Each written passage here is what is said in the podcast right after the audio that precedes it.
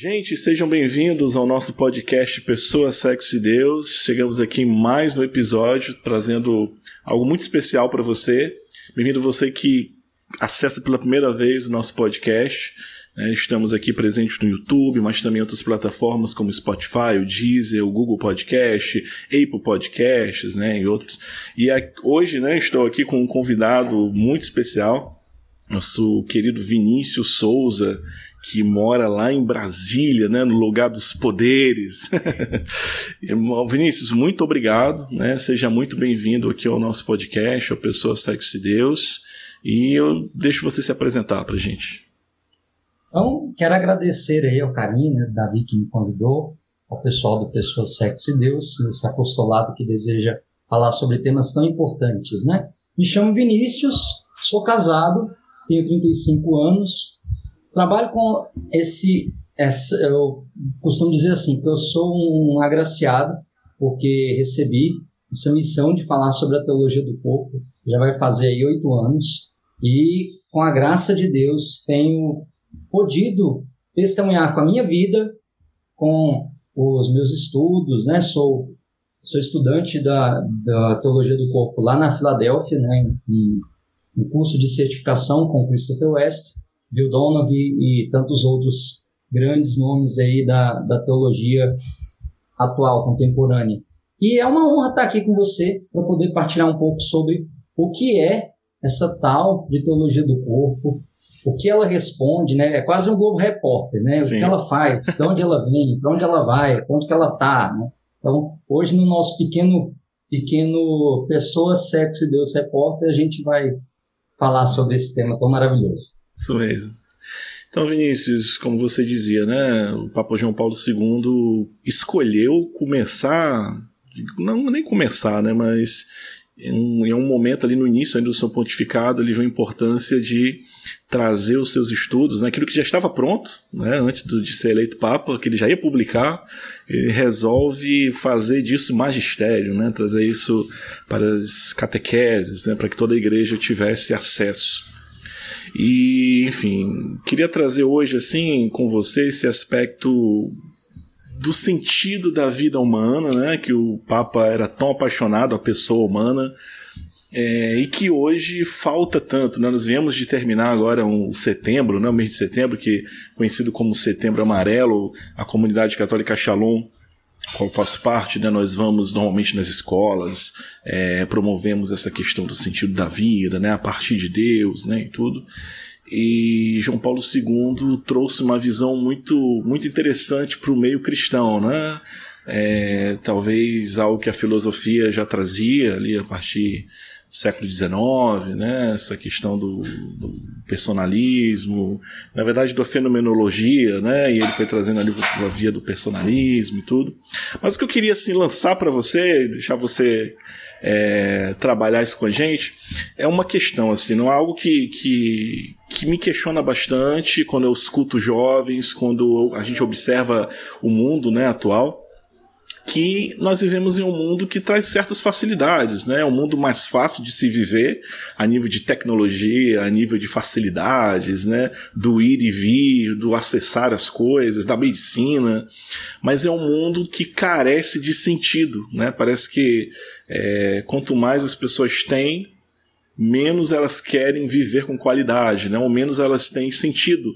Né? Esse vazio existencial né? assim, está muito presente hoje em meus jovens, mas também em meus adultos. Né? falar para você que eu, é, antes daqui de começar, né, eu falava que eu morei na França, mas morei também aqui na Guiana Francesa, que é um departamento francês, e aqui tem a realidade dos índios também, né? aqui dentro da Amazônia. É muito interessante porque interessante e triste, né? Que o maior índice de suicídio, por exemplo, aqui é dos índios, né? Porque agora eles vão para a cidade estudar, a, o Estado francês dá essa possibilidade, dá uma casa para eles morarem, né? Os jovens estudar e é um índice altíssimo de suicídio entre eles. Então parece que quando eles saem dos seus valores, né? Do seu meio eles perdem o sentido, né? Assim, é, e acontece muitos suicídios, infelizmente. Então, o que você acha disso, né? Assim, quanto mais parece que quanto mais fáceis são os tempos, fáceis são os tempos, mais é, sem sentido fica a vida. Como é que a gente explica eu vou, isso? Eu vou começar com uma, uma, um testemunho de uma palestra que uma vez eu fui dar num grupo jovem. Foi eu, um amigo meu, e aí ele falando sobre a realidade objetiva, os conceitos das coisas, como que é necessário ter o conceito das coisas. E aí ele fez a seguinte pergunta, ele, pessoal, o que, que, é isso? Aí todo mundo foi e falou, copo. Ele tá, mas se a gente decidisse aqui que isso aqui não seria mais copo, tá certo? Adivinha a resposta? É, sim, porque você diz que é, então você tem a liberdade. Foi isso? A resposta foi uma resposta assim incrível, que foi sim, se nós decidirmos chamar isso aí de qualquer outra coisa, vai ser qualquer outra coisa. E aí ele, é, ele é muito tomista, né? Ficou assim, basbacado. E ele, mas por que foi? Porque o senso comum resolveu que isso não é mais chamado copo. Então isso tem que ser chamado qualquer coisa. Aí ele me contou horrorizado. Eu não estava, né? Eu ia no dia seguinte dar a palestra. Cheguei, ele me contou, eu falei, pode deixar que a cama de gato, né, tá armada, deixar que eu vou pegar todo mundo no pulo. Cheguei com a mesma pergunta, falei, pessoal, qual o nome disso aqui? Copo, tá. Se nós resolvermos, então, aqui chamar isso de qualquer outra coisa, isso deixa de ser copo? Sim. Então vamos fazer uma experiência agora? Vamos. Então, agora, todos nós vamos olhar aqui, você que está vendo a gente agora, né? Quero que você olhe isso aqui, imagine que seja um celular, tá bom? Tá fazendo força aí, mental, que isso aqui seja um celular, todo mundo, né? Vai lá, fecha os olhos se for preciso, clama, clama os céus para que seja um celular, tá bom? Beleza. Aí falei isso, fiz a brincadeira com eles, e aí tinha uma menina muito revoltada lá. Chamei ela, falei, então isso aqui agora, como é que é o nome? Todo mundo, celular, muito bem. Então, fulana, tá aqui, eu quero que você me ligue. Ela, mas não tem como. Eu falei, não, mas peraí. Então tem algum problema, porque nós não decidimos que isso aqui é celular. Se nós decidimos que é celular, agora é celular e pronto. Vai ser celular e te vira para ligar, toma. E fiquei toda hora assim com ela.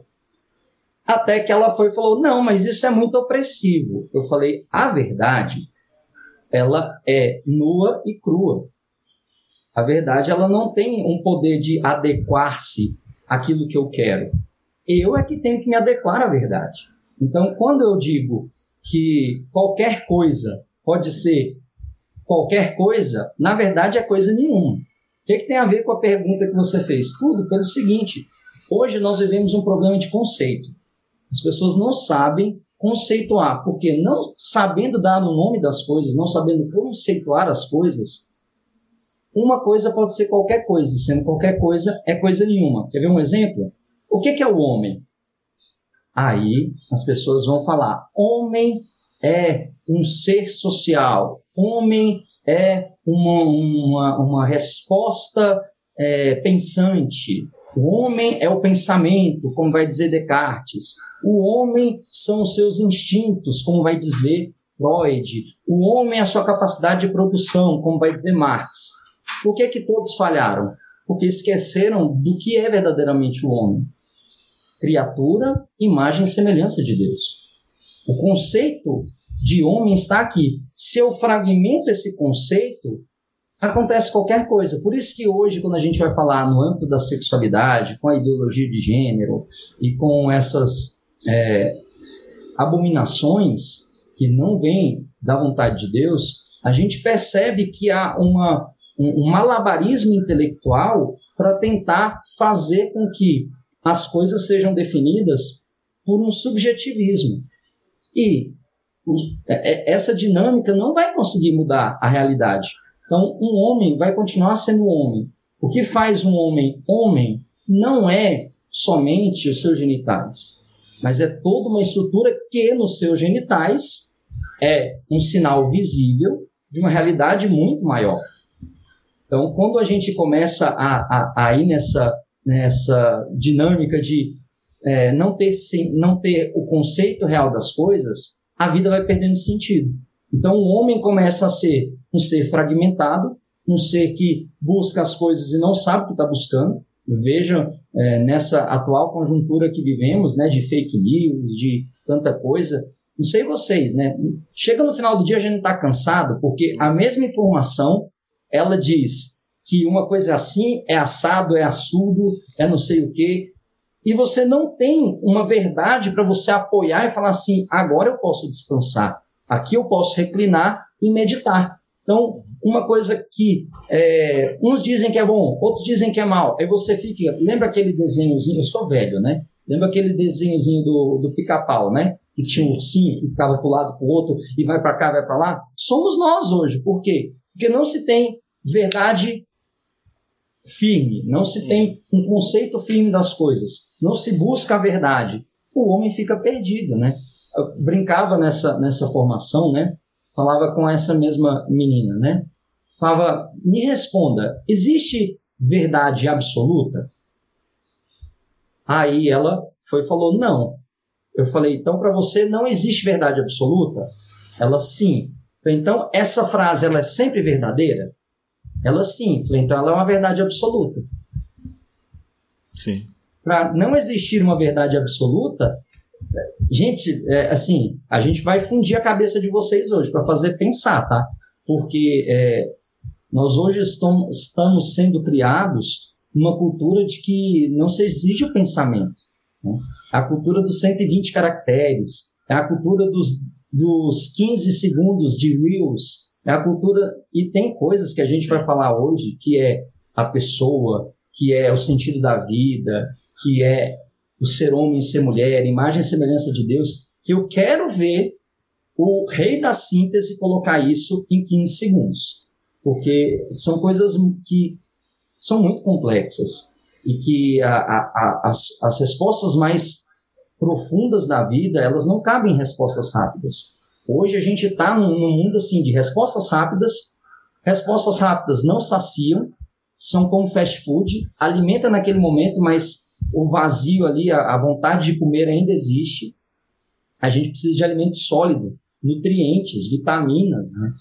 proteínas para firmar a gente. Então, é, respondendo diretamente, eu vejo que hoje o, o, as pessoas estão numa vida sem sentido porque elas não têm os conceitos reais das coisas. Sim. São dados é, ou semi-conceitos ou grandes inverdades de coisas muito é, concretas, como o que eu preciso fazer para ser feliz, o que, que, eu faço com esse vazio do coração, é, eu nasci para fazer o quê, qual que é o propósito da minha vida. Tudo isso precisa de conceitos Sim. que sejam palpáveis, né? É interessante, você me lembrei aqui de um programa que estava vendo uma vez. Tinha um padre, uma ex-atriz de filmes de pornográficos, né, de pornografia, e mais alguns jornalistas e uma sexóloga, não sei o que, né? E aí perguntaram pro padre sobre sexo antes do casamento, por que a igreja ainda insiste nisso, né? E aí ele começou a explicar e ele era cortado o tempo todo, né, o tempo todo ali pelos jornalistas, né?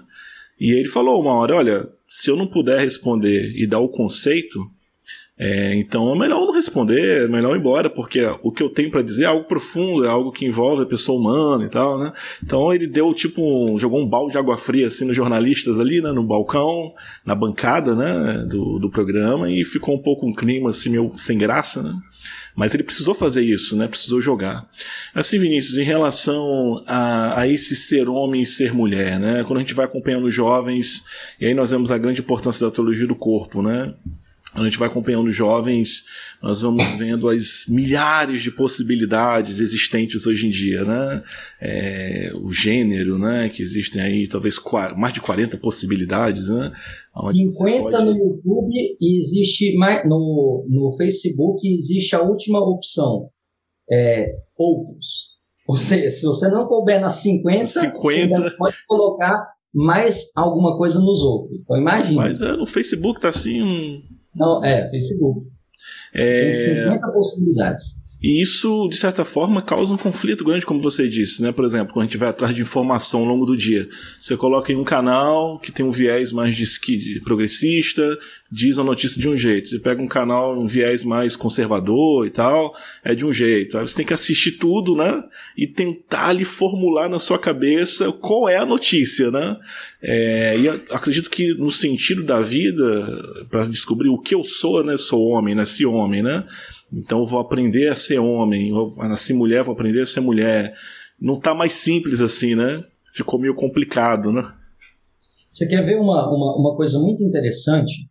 Sabe qual é o documento da igreja que fala sobre a, a, a dinâmica da masculinidade, que explica o que é ser homem? Sabe qual é o documento? Não, não sei.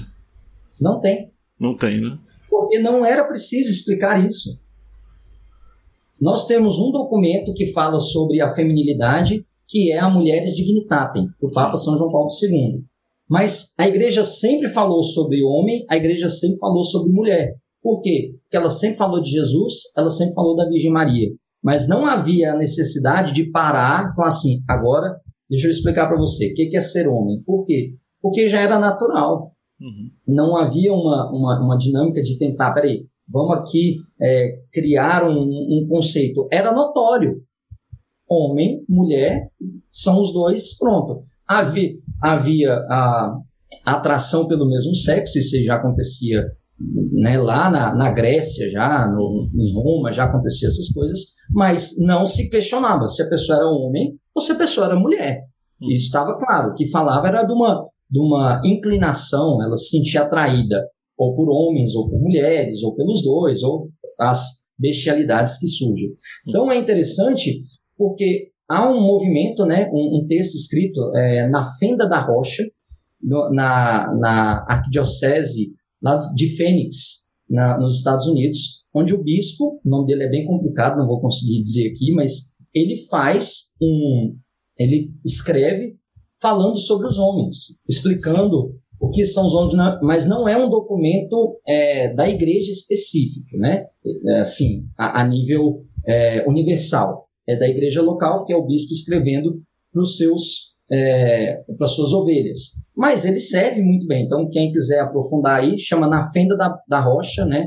É, já está traduzido em português, muitas pessoas já traduziram. E quem tem acesso ao inglês, os Cavaleiros de Colômbia, tem uma série que trata sobre esse texto, uma série muito bem produzida, vale muito a pena. É Knights of Columbia.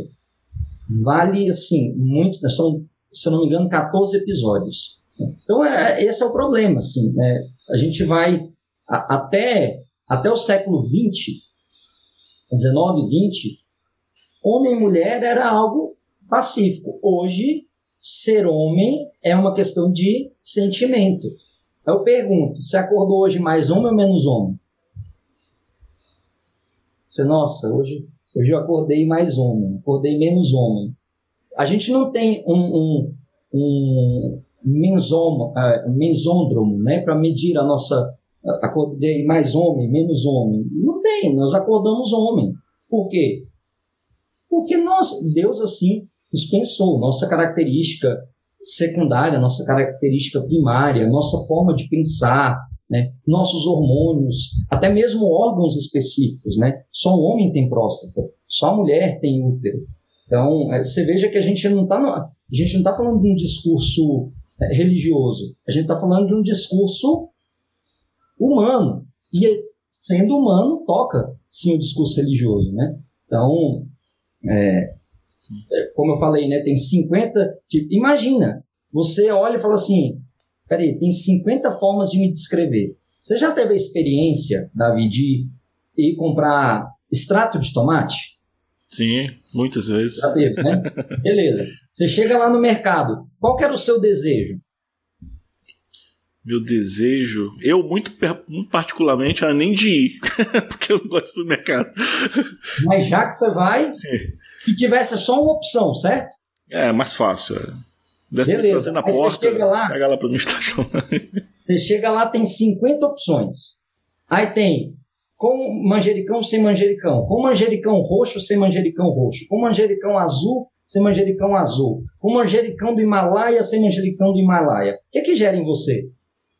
Uma angústia, né? Rapaz, o que eu pego? Isso aqui custa tanto, isso aqui custa tanto. Você fica.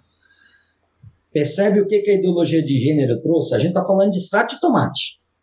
Se extrato de tomate já gera uma angústia na gente que a gente quer escolher, imagina para definir quem nós somos, porque todo mundo tem uma angústia de definir quem, quem é. A pergunta que mais incomoda a pessoa é: quem é você? A pergunta que mais incomoda é: quem é você?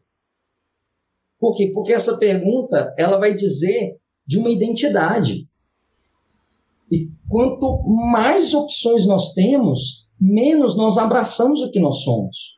Não porque, é, entenda, o ser, São João Paulo II, no livro Amor e Responsabilidade, vai dizer que o homem é irrepetível, insubstituível, indispensável. Então, não. É, podem ter vários homens, mas nenhum homem vai ser igual a mim. Uhum. Mas existe algo que nos faz comum, que é a nossa masculinidade, que me faz comum a você, que faz comum ao seu irmão, a outros homens. Isso é chamado masculinidade. Agora, essa identidade específica, essa característica imutável, ela não se dá por, pelo meu gênero, se dá pela minha pessoa, se dá pela característica específica que Deus me fez, a dignidade específica de filho de Deus, a obra da criação específica que eu sou, e não o gênero que eu sou. Entende aqui a, a, a profundidade da coisa? Nós não precisamos de N gêneros para é, nos sentirmos únicos. Nós precisamos entender o que nos faz homem. É totalmente diferente. É interessante o Papa João Paulo II, ele sendo Papa como Papa já, né, sendo João Paulo II, ele escreve é, Redemptor Hominis, né, primeira carta encíclica dele, e chamou muita atenção já ali as palavras dele, no número 10, né, ele fala né, que o amor explica né, o homem, se o homem não conhece o amor, ele não consegue se entender, né? Vira um ser para ele mesmo. O homem é um ser inexplicável, né? Só o amor pode explicar plenamente o homem, né?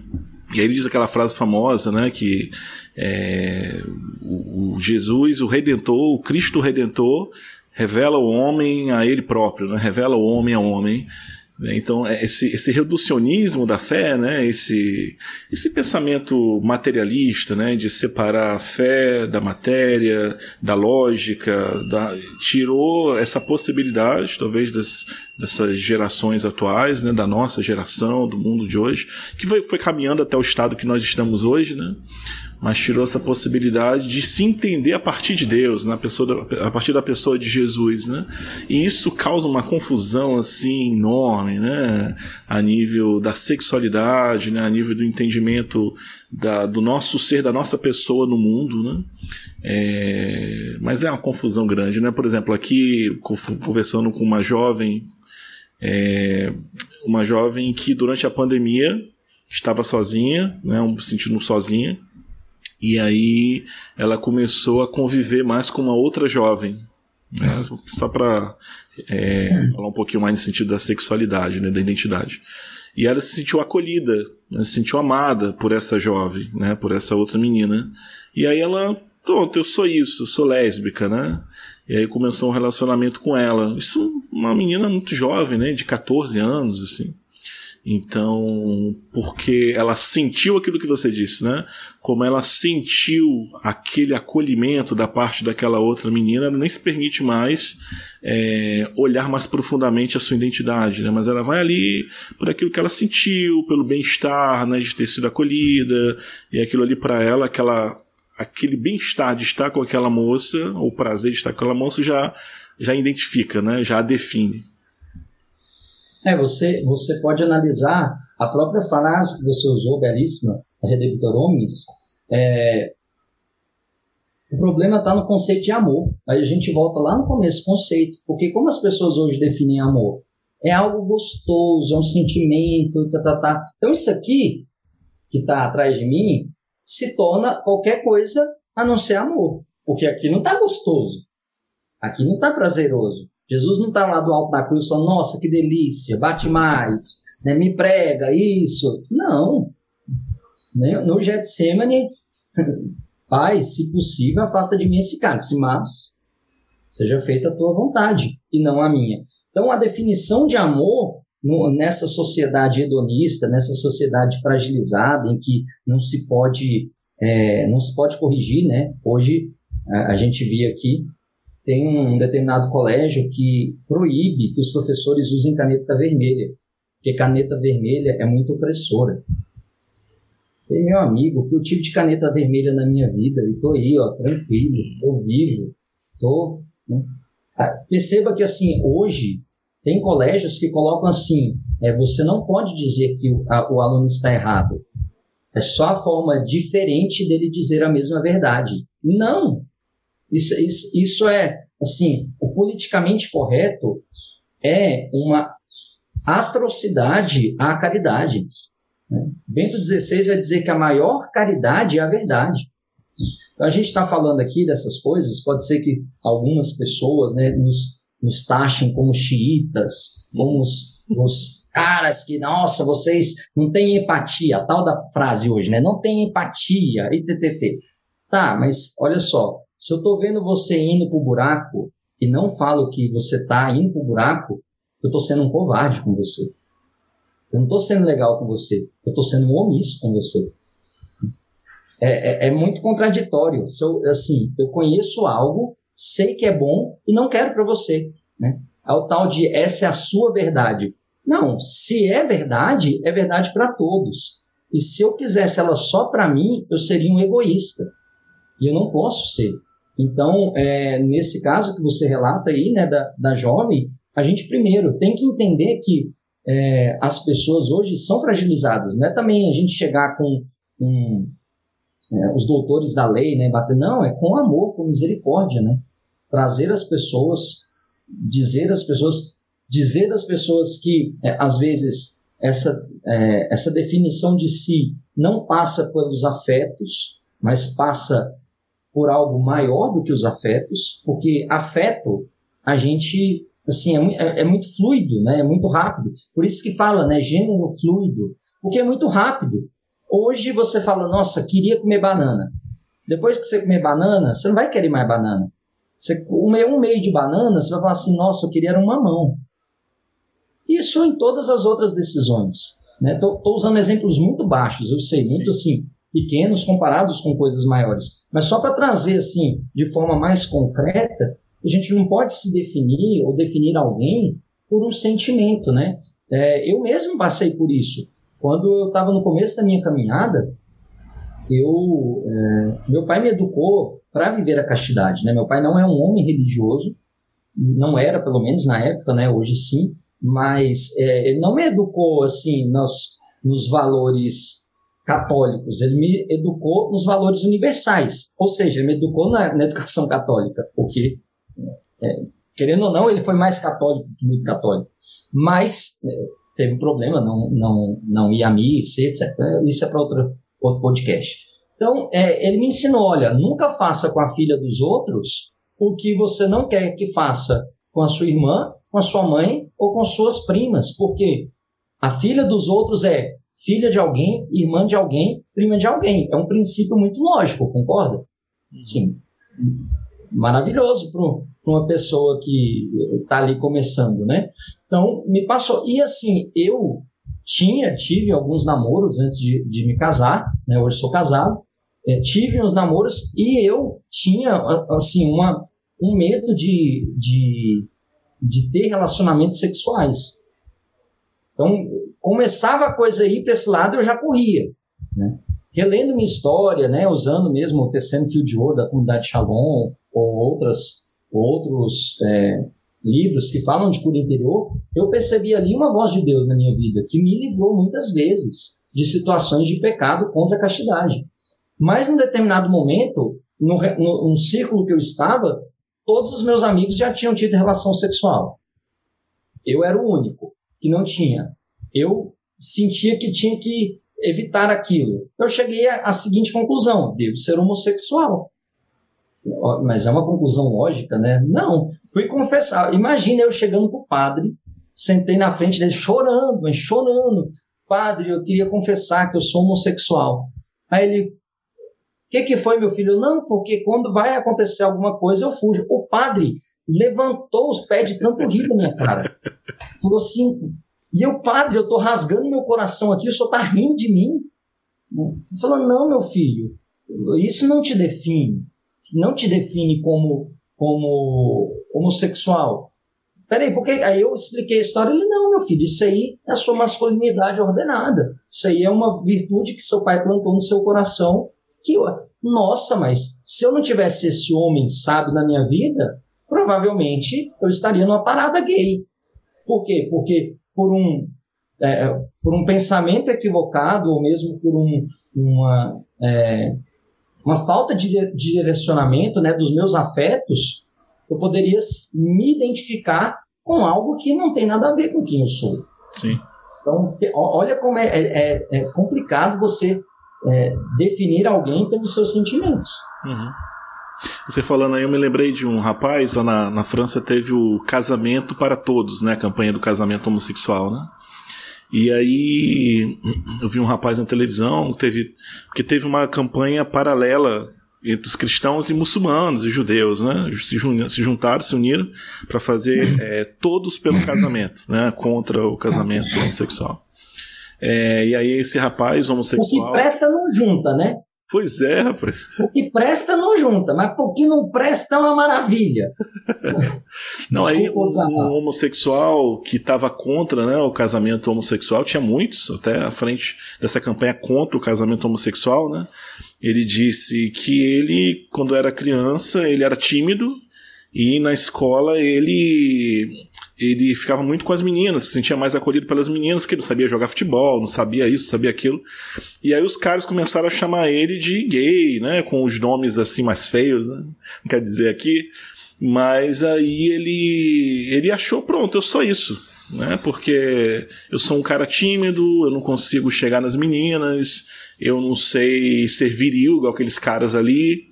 Então, só isso. Então, ele disse que eu sei que eu não sou gay, mas hoje eu a minha vida tá assim, né? Mas ele, acho que no dia que ele deu essa entrevista, né, ele estava caminhando para a verdade sobre ele, né? Não sei como é que ele tá hoje, esse rapaz, né?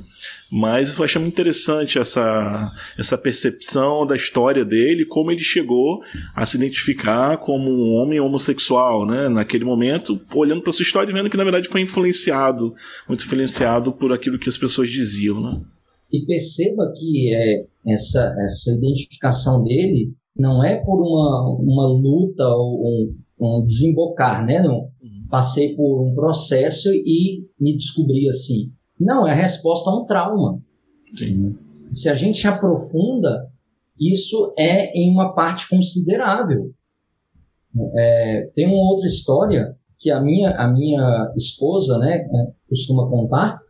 Ela, eu acho que ela estava na segunda série alguém chamou o, o menino, o coleguinha dela lá, porque ele era mais é, inclinado para as coisas é, mais delicadas. Então ele, ele tinha. É, quando ia pintar, ele pintava mais bonitinho, né, ordenado e tal. Mas isso só mostra que ele era um homem mais caprichoso, não quer dizer outra coisa, né? E aí a professora o chamou de homossexual. E aí toda a turma, né? Antigamente o bullying comia solto mesmo, né? Uhum. Toda a turma falou isso. O que, que o menino faz? Levanta na mesa, abaixa as calças e diz: Eu sou homem. Vamos analisar isso. Olha, olha Segunda algo série. assim profundo. Uma criança entendeu o que é, nós adultos às vezes temos uma no sinal visível ali do genital, ele conseguiu entender quem ele era. Só que esse, isso gerou um trauma na criança tão grande hoje. É, ela, ela fala sobre isso, né, sobre esse trauma. É um homossexual assumido e diz que muito do, de, de, desse fato foi por essa história. Então, olha a ferida aberta. Né? Olha o, é, uma a gente vê no, na, nas escolas, né, é quase que uma, um ode né, a, a essa pluralidade que eles querem colocar. Sendo que, assim, a criança naquele momento, né, uma criança de 4, 5 anos, ela quer conhecer as coisas. Ela quer é, desbravar o mundo. E aí se aproveita esse tempo, né, para encher de coisas que, assim, uma criança de 4 anos, ela tem, tem toda a consciência, toda a consciência formada, toda a estrutura humana para dizer que ela é homem ou que ela é mulher? Tem nada. Né? Tem uma filha de 5 anos. Não tem, não, estrutura não, ela. então, a, agora existem países que, se a criança disser, nascendo homem, que ela é mulher, a justiça autoriza tirar dos pais, tirar a guarda dos pais e fazer a, a cirurgia. Com quatro anos. Com quatro anos. Perceba, alô, tudo isso, gente, a gente está falando de algo chamado conceitos. Por isso que eu quis gastar aquele tempo lá no começo. Você não tem um conceito das coisas, você vai, vai vindo a bola de neve, as pessoas vão perdendo sentido. Quer ver uma que ficou bem famosa? Vocês acompanharam o caso do transetário? Chegou a ver, Davi, isso? Não. Transetário, não? Um, um senhor da Austrália, com os seus 70, 75 anos, foi fazer um. Da Suécia, desculpa. Foi fazer uma, seus exames de rotina. E aí o um médico foi e falou: rapaz, que beleza, você está com a saúde de um homem de 50 o que, que ele fez? Entrou na justiça e pediu que reconhecesse que ele tinha 50 anos. É. Porque ficaria mais fácil para ele conseguir acompanhantes no Tinder. A gente tende a rir né, do negócio desse. Agora, quer saber a, a, o que aconteceu? A justiça disse: você está certo. É verdade. Se você está com a saúde de 50, você é um homem de 50 anos. Olha o absurdo. Porque um médico olha. Olha, olha a loucura. O médico falou de uma forma, eu acredito, brincando, né? Você está com a saúde de, um, de uma pessoa de 50. Mas não tem como a gente voltar no tempo, não tem como adiantar o tempo. Olha o mundo louco que a gente vive. Né? Um outro, um, um rapaz, é, eu acho que ele tem seus 30 anos, ele entendeu que ele é uma menina de 5 e ele é tratado como uma menina de cinco, com fraldinha e tudo. Existe na Tailândia um movimento onde nos finais de semana senhores, senhoras, pessoas de 40, 50, 60 anos pagam babysitters para tratá-los como crianças de um ano. Então tem carrinhos de bebê gigantes onde se coloca a pessoa, ela defeca na fralda a mulher vem, limpa, faz tudo. E a gente está falando de CEOs de grandes companhias, a gente está falando de pessoas com muito dinheiro. Percebe que se eu não tenho um conceito claro das coisas, eu busco a felicidade em coisas que não vão trazer a felicidade? Sim. Olha, olha que anomalia.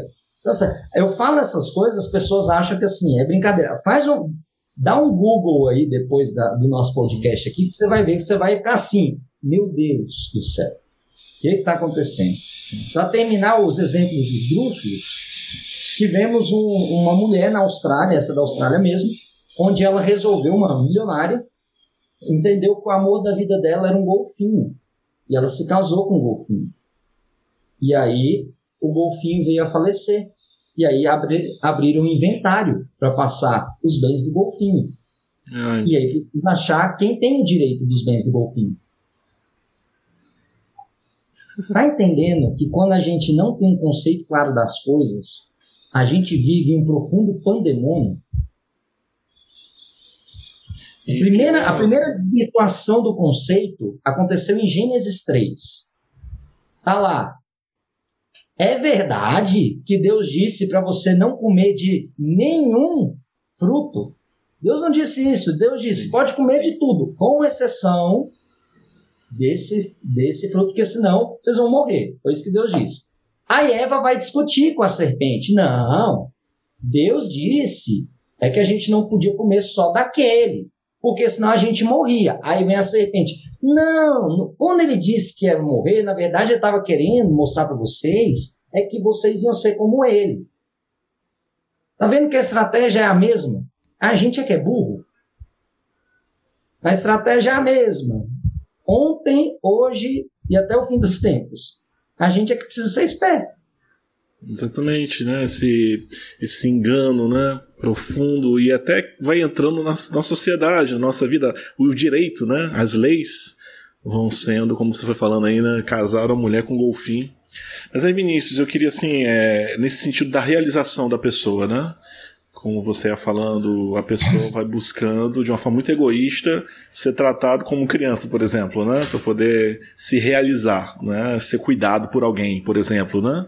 É, e João Paulo II, ele ele trabalha muito esse ontologia do corpo, né? A gente vê ali ele citando, sobretudo nos inícios, ali nos primeiros catequeses, é, a Gaudia Spes 24, né? O homem, única criatura sobre a terra, ser criada por ela mesma, né? Deus quis por ela mesma, não se encontrará plenamente somente no dom total de si, né? E João é, Paulo Gaudia Spes 24, 3. 24, o homem, 3, últimozinho. O homem, única criatura querida por si mesma, só se realiza no sincero dom de si. Essa é a, a, a expressão. Gaudia Spes 24, 3. Fora desse dom de si, é, é impossível para o homem né, se encontrar plenamente. Né? Essa é a grande questão. Né? Essa autorrealização que está ligada a a oferta de si, né? Que são duas coisas que podem estar separadas no mundo de hoje, né? Você não pode ser realizado se você se doa. Né? Você não pode ser realizado se você não vive é, só para você. Se você, você tem que ver só para você e buscar, como você dizia uns minutos atrás, né? esse prazer momentâneo constantemente para poder viver essa, essa dita felicidade. Né?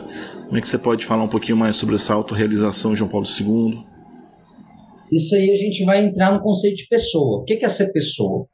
Boécio vai dizer, né? substância individual de natureza racional. Aí vem Santo Tomás, olha esse, esse conceito, fala, opa, peraí, tá muito bom, mas tá faltando alguma coisa, que é a capacidade do homem de se relacionar. Então, para resumir, na teologia do corpo, pessoa é aquele ser dotado de razão e de capacidade de relacionar-se, ou seja, dotado de liberdade e capacidade de amar. Por isso que todo homem tem uma inclinação a amar e ser amado. Todo homem busca isso. Se você ligar a rádio para ouvir música secular agora, se ligar nesse momento a rádio, em qualquer estação, você vai ver um grito de alguém que quer ser amado ou quer amar alguém. Qualquer, qualquer, qualquer, qualquer música, você, ou eu, eu era do, né, minha, minha criação como de Minas é toda do sertanejo. Você pega as músicas sertanejas, né, Músicas, não as atrocidades atuais, músicas sertanejas. Você vai pegar, né, um, um sei lá, a primeira que me veio aqui na cabeça, né, Chitãozinho Chororó. Quando eu digo que deixei de te amar é porque te amo. E nessa loucura de dizer que não te quero, vou negando as aparências, disfarçando as evidências, para que viver fingindo, se eu não posso enganar meu coração, eu sei que te amo. Olha o grito. A gente pode até fazer uma, uma loucura de associar essa música com o filho pródigo, né? O filho que vai, quer experimentar algo e percebe, opa, peraí, né? amor verdadeiro é só com Deus. Então há um grito de amar e ser amado, há um desejo de relacionamento. E aí São João Paulo II, se eu não me engano, na catequese número 8, vai dizer que essa imagem e semelhança que o homem tem nem é tanto pela sua razão, mas pela sua capacidade de comunhão, de relação Sim. com pessoas. Então o homem é chamado a relacionar-se. E relação pressupõe o esvaziamento de mim em prol do bem do outro. Relacionar-se, um relacionamento, pressupõe entregar de mim para um outro. Porque senão não é relação, é uso. É, aí, é, no amor e responsabilidade, ele vai fazer essa distinção do amor e do uso, né? Nós, enquanto pessoas, nós somos chamados a dar de nós mesmos, a ser um dom Aí o que São João Paulo II vai falar na teologia do corpo, do significado esponsal. Eu fui criado para ser um dom para a humanidade. Eu não fui criado para que a humanidade me ame, me idolatre, me leve numa bandeja de prata e eu saia, oh, que, que belo que eu sou. Não, eu fui criado por Deus para amar você que está ouvindo esse podcast. Né? Eu sou a expressão de amor de Deus por você. O Davi é a expressão do amor de Deus por mim. Você que está ouvindo é a expressão do amor de Deus por mim. A sua vida não tem sentido em você mesmo. É só você olhar pessoas que vivem uma vida muito centrada em si, elas têm uma dificuldade, assim, elas ficam buscando coisas, buscando, buscando e não conseguem. Quer ajudar alguém a sair de, um, de, uma, de uma depressão, de um pensamento de suicídio, ou mesmo assim, de uma, uma tristeza profunda? Pega ela pela mão, leva ela no hospital de crianças com câncer e deixa ela lá. Fala, você vai cuidar dessas crianças. Eu conheço pessoas que foram resgatadas porque viram que existiam outras pessoas que precisavam delas. E aí teve aquele estalar de, nossa, peraí, tem gente que sofre mais que eu, então eu preciso ajudá-las. E ali encontrou um sentido na vida formidável. A gente celebrou São Francisco de Assis, né? Tá aí um melhor exemplo, né? Vivia uma vida né, de burguesinho. O rei das né? festas, né? É. Era, era, o, era o rei do camarote. Toda hora numa baladinha, toda hora num frevinho, numa baguncinha, buscando de festa em festa o sentido da vida, até que o rei, com R maiúsculo, encontrou numa situação e olha o que, que Francisco foi para a igreja, olha o que Francisco é para a igreja. Né? Vamos pegar outro exemplo que não viveu a devassidão, mas que viveu a, a beleza da, da entrega de si. Santa Teresinha do Menino Jesus. Não botou o pé fora do Carmelo, a padroeira das missões. Por quê? Porque disse: Senhor, gostaria de ser muita coisa, mas não consigo, minha saúde é frágil, não dá. Então, na igreja escolhi seu amor. Pronto. Né? E aí uma música belíssima do, da comunidade Shalom, né? Minha vocação é amor, baseada nos escritos de Santa Teresinha. Né? Ó Jesus, meu amor, encontrei afinal a minha vocação. Qual era a vocação de Teresinha? Dar-se. Qual é a sua vocação? Dar-se. Porque nós temos hoje eh, as pessoas, ai, o sentido da minha vida é um concurso público. Passar, meu amigo. Daqui a pouquinho você vai querer outro concurso. O sentido da sua vida, deixa eu olhar bem na pupila do seu olho agora, até me ajeitar na cadeira. Sentido da sua vida você vai encontrar o sentido da sua vida quando você entender que existem pessoas que precisam dos dons que você tem para serem felizes. O sentido da sua vida está quando você entender, por A mais B, que você só vai ser verdadeiramente feliz quando um dia você deixar um pouco de olhar para si e dar de si para outra pessoa e perceber nesse dar de si uma expressão que muito provavelmente vai vir dizendo muito obrigado. O que, que é o obrigado? Eu me torno obrigado, eu me torno como que é, devedor de um amor. Mas isso é o que a gente é. Né? Nós somos devedores de um amor, amor de Cristo. Por isso, o, vai dizer o catecismo da Igreja Católica, o homem não é capaz de amar. O amor do homem é uma resposta ao amor primeiro. Nós somos convidados a dar a nossa vida, a entregar de nós mesmos para o outro, por quê? Porque teve alguém que fez isso por nós. E não existe outra resposta senão fazer isso por alguém. E aí vai encontrando sentido. Tá aí o Davi, missionário, né? Consegue ver sua vida, Davi, sem fazer algo pelas outras pessoas? É, desde o do acordar até o dormir, para os filhos, para os irmãos, né, para a esposa. Quantos anos? De comunidade? De vida. Tenho 35 também, igual você. 35, maravilha. Trocaria se, assim, o gênio da lâmpada viesse e falasse assim: Davi, te dou o direito de ter tudo que você quiser, só que você não vai poder servir ninguém mais. Não, sou plenamente feliz vivendo como eu vivo, né? Sendo como eu sendo aquilo que eu sou, graças a Deus. Eu acredito que o Davi não tenha muito dinheiro. Tem Porque se é missionário, não tem muito dinheiro. Então, percebam, meus queridos, que sentido da vida não está em acúmulo de riquezas. Está em como nós utilizamos das riquezas que Deus nos dá para alcançar pessoas.